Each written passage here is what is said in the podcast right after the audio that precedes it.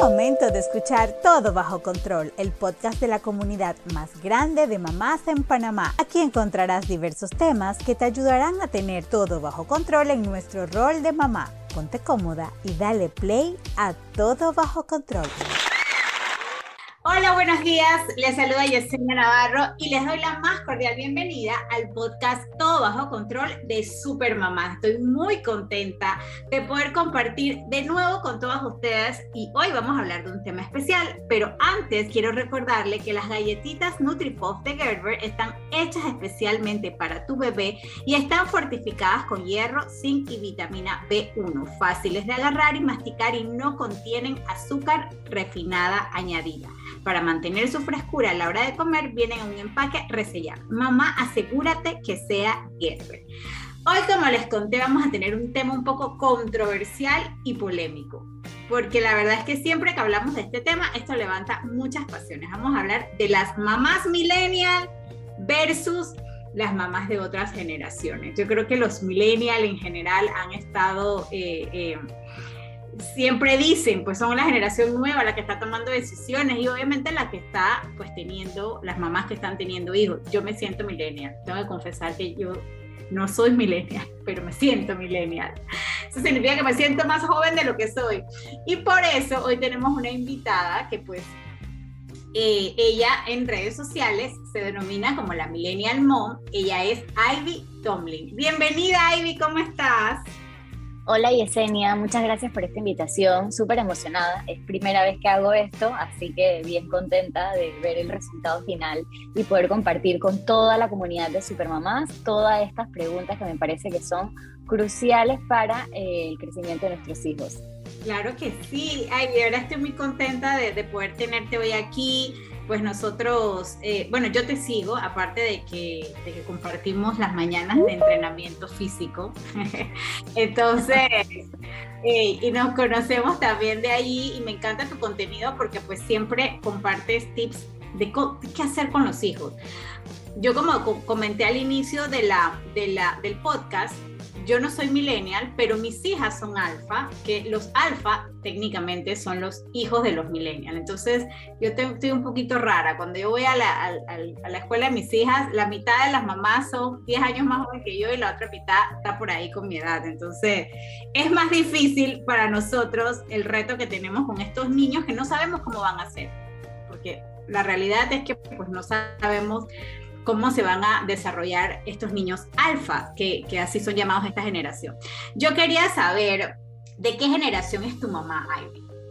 Mi mamá es generación X, ella es del 66, así que la mentalidad es otra cosa totalmente diferente. Total, imagínate, mi mamá es baby boomer, entonces todavía es una mentalidad un poco más distinta, pero, pero, pero yo, yo creo que, que, es interesante, por ejemplo, que, que, me cuentes, entendiendo que tu mamá es una generación antes que tú, ¿cuál tú piensas que es la mayor diferencia en crianza que tú has podido detectar ahora que eres mamá? Bueno, la verdad es que yo siento que antes, cuando yo fui criada en su momento, eh, todo era como que las reglas estaban súper bien marcadas y hoy en día yo lo que hago con Emma es que creamos acuerdos. Entonces tenemos esta tipo reunioncita familiar que nos sentamos tanto el Millennial Dad, yo y Emma, y entonces ponemos, dije, bueno, Emma, ¿cómo te gustaría que fueran las reglas? Y entonces ella dice, ¿qué es lo que ella quisiera? Nosotros decimos lo que nosotros, porque al final del día las, las pautas las marcamos nosotros, pero queremos escuchar qué es lo que ella espera. De esa manera siento que las reglas no son tan rígidas y estrictas como eran en mi momento y podemos como que poder ceder un poquito nosotros más para poder entender eh, los zapatos de ella, como ella lo ve, pero por otra parte, obviamente, por ejemplo, ella va a querer siempre andar comiendo que si burundangas o cualquier dulce, lo que sea, pero yo le digo, no, yo necesito que todos los días te comas aunque sea una fruta y, o sea, ahí vamos balanceando la cosa, pues. Entonces, de esa manera, como que hemos logrado eh, trabajar como que en conjunto con ella, que antes en mi tiempo era, dije, esa es la comida, te la comes y hasta que no termines no te paras de ahí. Entonces, siento que las cosas han cambiado totalmente. eh, al inicio yo lo hacía como me lo hacía en mi casa y yo dije, conchales, esto no está funcionando. Eh, y fuimos a terapia y la psicóloga nos recomendó hacer esto de los acuerdos y ha estado funcionando porque al final de que tenemos la reunioncita de los acuerdos, todos los escribimos y todos firmamos. Firma mamá, firma papá y firma Emma de que todos estamos de acuerdo con esas reglas. Y dependiendo mensualmente o dependiendo, dije, ella me dice, mamá, creo que esta regla la podemos cambiar y que sea mejor de esta manera. O yo le digo, mira, Emma, esta regla no me la estás cumpliendo, vamos a tener que apretar las tuercas ahí. Y ahí vamos sobre la marcha viendo. Cuestión de que nada está escrito en piedra, pues. Entonces, de esa manera siento que hoy en día como que mi maternidad es mucho más flexible a la que tenía mi mamá conmigo y, y, también uno involucra más al niño, pues, porque al final del día es por su bienestar. Claro, oye, me han encantado dos cosas que dijiste. Esto de los acuerdos, esta idea me la voy a robar, porque la verdad es que me parece muy válido. Yo que tengo unas terroristas para negociar en la casa, porque Exacto. son negociadoras como unos terroristas. Qué cosa increíble. me da mucha risa este, eh, eh, que la verdad es que nos hemos vuelto, o sea, esto de, la, de, de, tratar de negociar con un niño es una tarea muy difícil, porque obviamente, este, siempre quieren hacer lo que quieren, ¿no? Entonces nos toca a nosotros pero, eh, eh, poner las reglas, pero me parece muy interesante esto que acabas de decir. Y lo segundo que me parece muy interesante es el tema de que pues fuiste a pedir ayuda eh, con un especialista para poder que te ayudara. Eso, por ejemplo, yo que eh, mi yo soy de la generación X, pero hago constar que soy de la generación X ya terminando, casi millennial, que quede claro que no, no, no puedo tener una hija de la edad de Ivy Eso es muy importante que a todas las mamás le quede claro. Eh, pero este, yo creo que a mi mamá jamás se le hubiese ocurrido llevar a una, a ir donde un psicólogo o una, una, especialista en ese momento para, para temas de crianza, porque pues ella también fue criada con normas muy estrictas. Yo también recuerdo que era, esto se hace porque digo yo, porque es así y punto, eh, Porque este es mi techo y tú vives aquí, y si no, ahí está la puerta. Ajá, tal cual, o sea, no había flexibilidad. Y ojo, yo viví con mi abuela, mi abuela me, me crió prácticamente, yo no tuve nanas, viví con mi abuela, o sea que era peor, porque acá venía, o sea, el chancletazo venía directo. Entonces, eh, definitivamente una de las cosas que, que, que me gustaría resaltar de las mamás millennial, una muy buena práctica, es esto de conversar con los hijos, escuchar sus sentimientos, su pensamiento, porque cada niño es diferente y la realidad es que a veces los niños pues antes no teníamos esos espacios para opinar, le teníamos miedo a veces a, nuestro, a nuestra mamá, yo tenía miedo a mi mamá. O sea, yo era súper que mi papá dice no y yo como que, bueno, no, me fregué. Ahora pues eh, esto es una, una, muy buena práctica porque obviamente crea que eh, le da a los niños esos espacios que lo, los hacen crecer como adultos eh, eh, con muchísimas más herramientas para mantener relaciones. Y ahora hablemos de un tema que yo creo que es un tema, mira, sensitivo. Si mi mamá está, escucha, pues mamá, perdóname, pero los castigos. Hablemos de los castigos de antes y los castigos de ahora.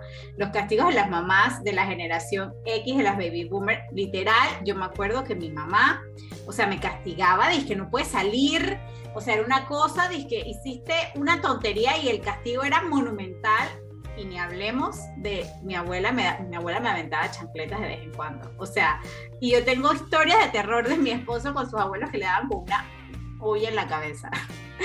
o sea, ¿cómo son los, los castigos eh, para una mamá milenial? La verdad es que muy rara vez castigo a Emma.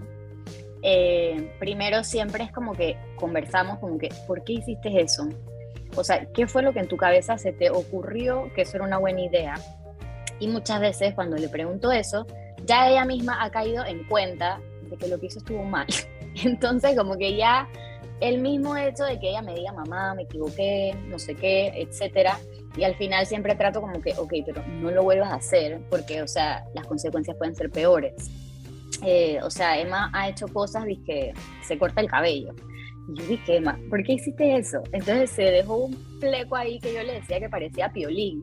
Y estuvo con ese fleco ahí parado meses. Y yo dije, este, este es el mejor castigo. O sea, que te veas así tú en el espejo es más pretty a que yo te diga y que estás castigado. Eh, entonces, como que trato de que las mismas consecuencias de la vida sean la lección.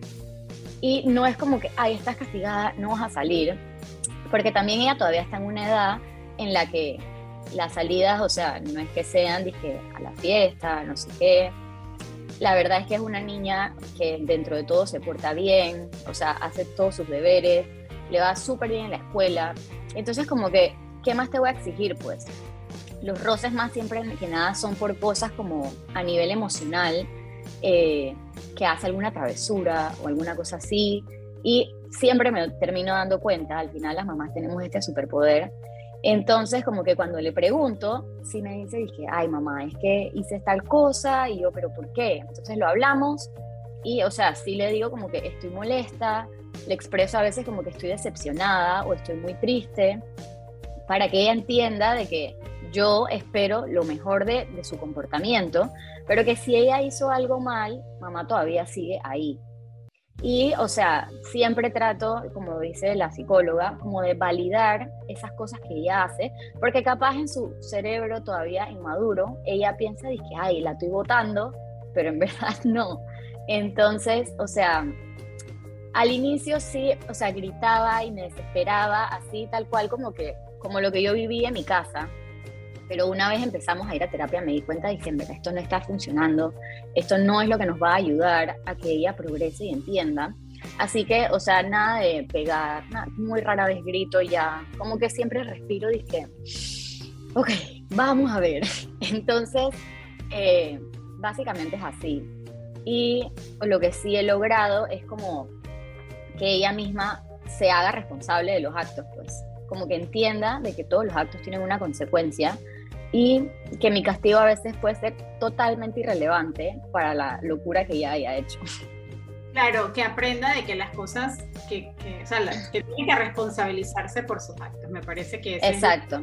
Es, el mejor castigo porque hay veces que pues ellos toman decisiones que obviamente afectan las cosas que quieren y desean. Entonces yo creo que ese es Totalmente. o sea, una vez agarró dije, un piloto y empezó a pintarle el pelo a la muñeca porque ella estaba dije, tiñéndole el pelo a la muñeca.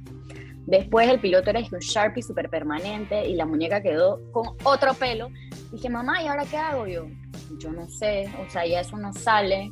Dije, pero quiero otra muñeca. Yo, yo no voy a comprar otra muñeca, ya la muñeca se quedó así. Entonces, eso, ese aprendizaje es una cosa que si yo te digo, ay, estás castigada, como que eso no queda, pues. Claro. Entonces, de esa manera es como que la mejor manera que hemos podido tener. Es verdad lo que dijiste también, que a veces los gritos forman parte de estos castigos. Yo creo que ese es un, error que cometemos los papás, pero también la realidad es que somos humanos y a veces tenemos situaciones de estrés y que los niños claro. No o sea, o sea, ellos nos llevan al límite y uno explota como cualquier ser humano. Total. Entonces yo creo que también tenemos que ser conscientes porque, porque definitivamente el grito no ayuda en lo absoluto. O sea, yo creo que todos los estudios, los profesionales, eh, eh, todo eh, hoy en día demuestra que el grito, pues particularmente el grito, creo que inclusive más que el golpe, el grito puntualmente eh, eh, no ayuda en lo absoluto, por el contrario, cierra inmediatamente el niño, le afecta emocionalmente y no, el niño perdió, o sea, jamás va a entender que le estás gritando porque hizo algo mal, lo que va a recibir es que le estás gritando, punto. Entonces... Exacto, ya ahí se bloqueó y perdimos totalmente la batalla. Exactamente eh, Ivy, cuando, cuando tu hija se enferma, ¿tú eres de las que sigue las recomendaciones del doctor o los remedios de tu mamá? La verdad es que como mi linealidad es doctor, yo lo primero que hago es decir, ok, ¿qué hacemos? ¿Qué hay que darle? Entonces él me dice, dije, haz esto o haz lo otro. La verdad es que somos personas que creemos full en las cosas naturales. Entonces yo no soy, dije, la mega fan de las medicinas, pero tampoco estoy en contra de ellas. O sea, obviamente si ya tiene una fiebre súper alta, no hay nada natural que se lo baje, va su Tilenol para adentro, pero eh, yo soy full a lo, que, a lo que nosotros creemos, pues. O sea, así que remedios de la mamá y de la abuelita, como que no tanto, porque siento que ya esas cosas muchas han quedado como obsoletas y ya muchas están probadas de que en verdad no, no ayudan como esa cosa de que cuando los niños bebés tenían hipo y les pones un mojado y que eso se lo quita. Y yo dije, ya la vida, esta cosa. Y obviamente cuando Emma nació, dije, mi abuela, ¿y qué pasa? Pánselo. Y yo se lo ponía, pero yo dije, esto no está funcionando. No funciona. Ay, sí, las abuelitas siempre quieren venir a poner eso. Pero bueno, esa cosa no le hace daño al niño, así que bueno, uno Claro, así que yo como que, bueno, pónsela, pues ya, eso es agua con papel y ya, pues ya. Exacto. Pero bueno, es verdad lo que acabas de decir, que hay algunos remedios que definitivamente pues se han comprobado inclusive que le hacen daño a los niños, como por ejemplo Exacto. tés de anís, que antes eran de que dale té de anís. Em, bueno, yo también soy una mamá pro medicina. Yo llamo al pediatra en mi familia sin doctores, así que yo a mi pediatra que la amo, que, que es Geraldine Norte, yo le escribo por todo. Creo que ya me he dado cuenta que mis hijas han crecido porque la realidad es que le escribo mucho menos a, a la pediatra, pero que, que eso también es algo de esta generación, que tratan de informarse, tratan de mantenerse muy actualizados, de entender el por qué.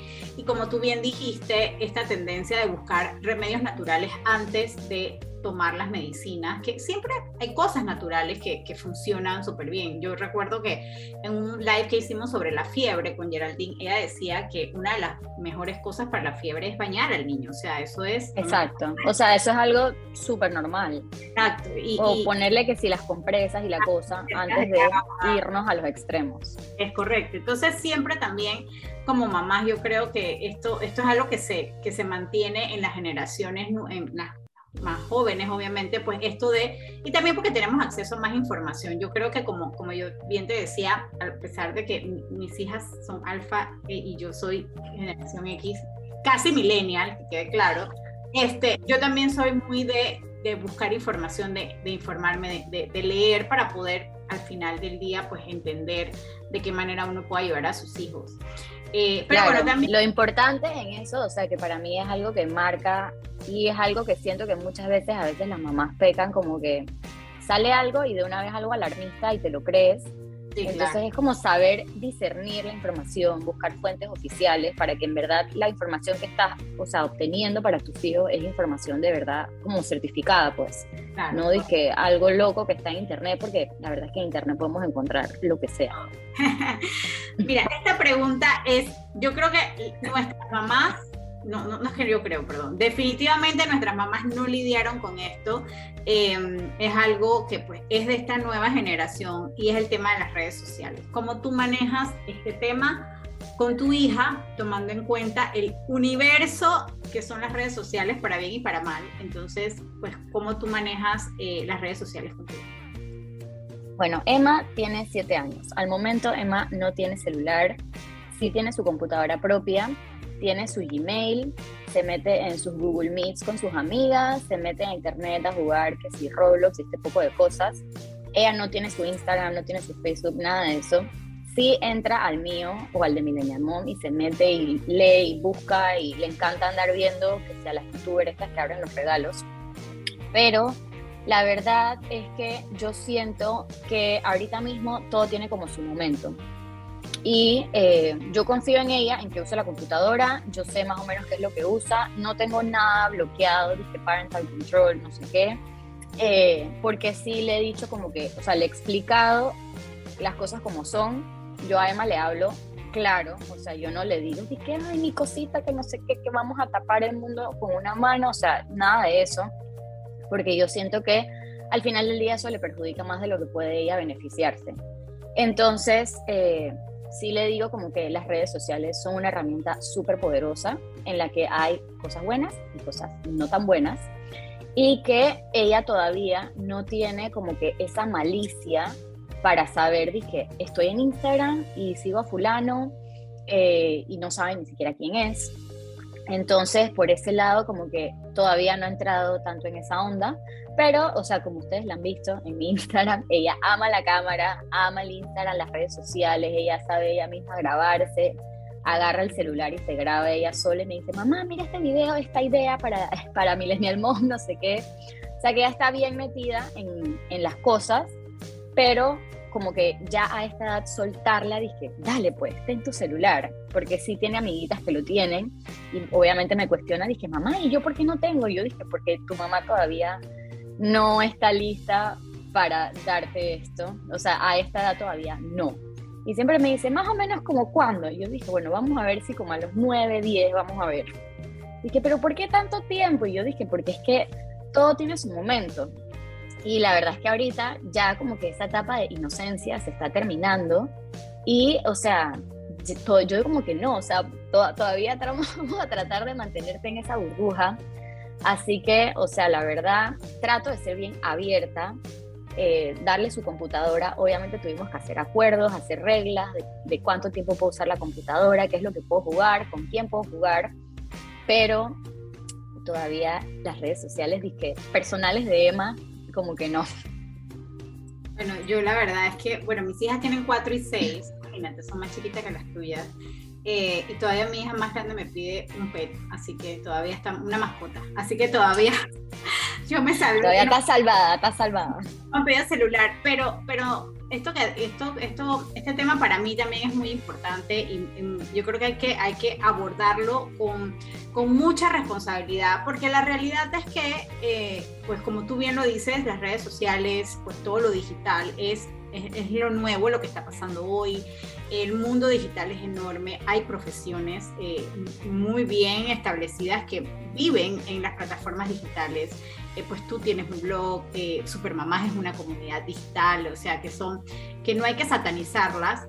Eh, Pues si los niños de alguna manera quieren buscar ese, e, ese ese camino, lo que hay que hacer es pues apoyarlos y siempre hacerle la salvedad de que así como hay cosas, como tú bien lo dijiste, buenas, hay un montón de cosas malas. Y yo creo que como padres nos toca estar muy pendiente y de cerquita, ¿no? Porque no podemos ahora decir, pero es que no puedes abrir, no puedes usar, eh, eh, no sé, las tablets, las computadoras. O sea, en mi casa no había tablets hasta que llegó la pandemia y teníamos que usar tablets para la escuela. Entonces, ni modo. La realidad es que pues la situación nos ha empujado un poco eh, acelerar esos procesos, pero definitivamente creo que lo más importante es supervisión y obviamente pues con control, em, porque la tecnología llegó para quedarse, las escuelas... Exacto, o sea, ya esto no va para atrás. Igual acá, o sea, la computadora de ella personal llegó ahora con la pandemia. Y, o sea, ya era como que ella se mete, se conecta, hace todo ella sola y, o sea, tengo que estar ahí más o menos viendo qué es lo que hace. Lo que sí hacemos es como que cuando yo llego a casa le pregunto, oye, ¿qué hiciste hoy? ¿Con quién jugaste? No sé qué. Entonces, sí, como que ella me cuente qué es lo que está pasando para yo más o menos estar un poco empapada. A veces ella misma viene, mamá, mira, quiero que veas lo que estoy haciendo y me muestra sus juegos o con quién habla o la videollamada, lo que sea. Y yo sé que todavía como que está en control. Entonces, por eso, para mí es súper importante lo que te mencionaba de los acuerdos, porque siento que de esa manera ella también se siente mucho más cómoda en abrirse con nosotros y decirnos las cosas transparentes como son. Y tampoco tengo que andar yo así como la mamá espía policía, ni poniendo tantas trabas para que para todo sea mucho más fácil. Sí, total, definitivamente. Me, ese, ese, tema de los acuerdos, mira, me ha encantado. Así que yo creo que el Supermamá es una buena práctica. Bueno, Ivy, yo creo que vamos, todo lo bueno llega a su fin. Y como esto, el tiempo se pasa muy rápido, te quiero hacer una última pregunta. ¿Qué cosas aprendiste de tu mamá que se las quieres pasar a tu hija? ¿Y qué cosas tu mamá no te enseñó que tú sí quieres que tu hija aprenda? Bueno, de mi mamá, la verdad es que yo desde que tenía 14 años eh, me pusieron como reglas con el dinero. Mi mamá me daba una mesada y me decía, esto es lo que hay para salir, tú tienes que administrarlo, tienes que aprender a hacer un presupuesto. Así que desde los 14 años yo tenía tarjeta de crédito, tenía eh, mis cuentas de banca en línea, o sea, ya casi que para transferencias, toda la cosa y de esa manera aprendí muchísimo a administrar el dinero, que siento que es algo que en la escuela hoy en día todavía a la altura que estamos no te enseñan y es algo que desde que Emma tenía 3, 4 años he empezado con ella, vamos poquito a poco, pero siempre trabajándole ese tema para que entienda el valor de las cosas, el ahorro, cómo administrar su plata y demás. Entonces siento que eso es algo que mi mamá me enseñó y se lo agradezco infinitamente porque me acuerdo todavía el día que me decía, es que ahora va a ser así y no es que tú vas a pedir plata cada vez que sales y tú tienes que ver cómo haces con esa plata. Y el primer mes me gasté toda la plata en una semana y yo dije, ay, la vida, ¿ahora qué voy a hacer? Entonces, eh, eso de verdad que sí, siento que es algo súper importante que hay que enseñarle a los niños y desde pequeños. Y bueno, algo que mi mamá no me enseñó que sí me gustaría como que transmitirle a Emma eh, y que me ha, me ha tocado a mí aprender sola, es como que todo este trabajo emocional. La verdad es que como tú muy bien dijiste, creo que en la temporada de nuestros papás, ir al psicólogo era algo que no era como que importante, la de la salud mental. Y la verdad es que yo empecé a ir a terapia, Emma también va a terapia y ha ayudado muchísimo eh, para que ella pueda ella misma conocerse y poder trabajar mejor con sus emociones. Entonces hemos estado trabajando muchísimo, por lo menos en su cuarto, tiene su rincón disque de la calma y ahí ella tiene juguetes y cosas sensoriales que le ayudan. Por ejemplo, si se siente ansiosa, si está triste, si está molesta, ella sabe que va ahí, hace algo que la psicóloga le ha enseñado y ella misma después dice, ya, ya me siento bien. Y sigue su día como si nada. Y siento que eso es algo que son herramientas que sirven para toda la vida. Y, o sea, ha sido una inversión bien grande, pero siento que es súper importante. Y eso es algo que siento que a mi generación como tal, como que eso no era lo más importante. Total, coincido contigo porque la realidad es que el tema de salud mental eh, un tema que ahora estamos empezando, los últimos años pues hemos empezado a, a, hablarlo abiertamente, antes era muy tabú, yo también coincido que mis papás, mis abuelos jamás, o sea, psicólogo era para los locos, me acuerdo que, me acuerdo de mi abuela de escucharla decir eso. Eh, y, sabes que el tema del ahorro me causa mucha gracia porque cuando yo estaba en la escuela, las, los bancos iban a las escuelas para hacer ahorros en escolares. Entonces, desde niña yo estuve también muy vinculada con eso y eso me parece que se ha perdido un poco y, también mi mamá, una de las cosas que me enseñó es ese hábito del ahorro, de guardar, de controlar, de, de, de, guardar el dinero, de no gastárselo todo. Y bueno, eso también para mí ha sido, es un aprendizaje que le quiero transmitir a mis hijas. Bueno, Ivy, mil gracias por habernos acompañado, pero antes de terminar, ¿sabías que Nido Uno Más contiene probióticos, prebióticos, vitaminas y minerales que protegen su sistema inmunológico. Aviso importante, la leche materna es el mejor alimento para el lactante. Entonces, Ivy, de verdad que te agradezco habernos acompañado. Hoy ha sido una charla muy interesante. La verdad es que compartimos hijas alfas, aunque somos generaciones diferentes. Y aunque yo me sienta millennial, pues eh, no lo soy, tengo que confesarlo, eh, pero la verdad es que comparto muchísimo ese pensamiento millennial eh, que has compartido hoy. Creo que, creo que pues, la necesidad de los niños de hoy es totalmente diferente.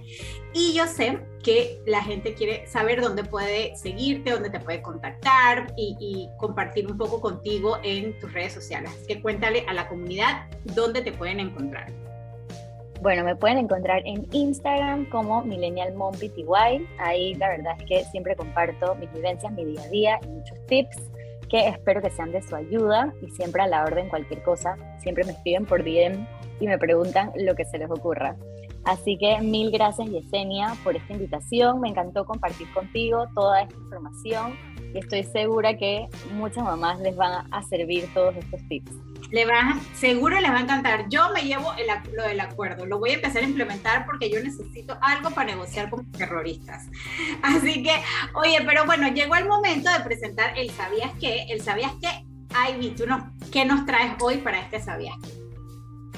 Bueno, yo la verdad quiero decirle que sabías que las mamás millennials también no nos gusta doblar la ropa ni hacer los quehaceres del hogar y tenemos que mantener todo bajo control.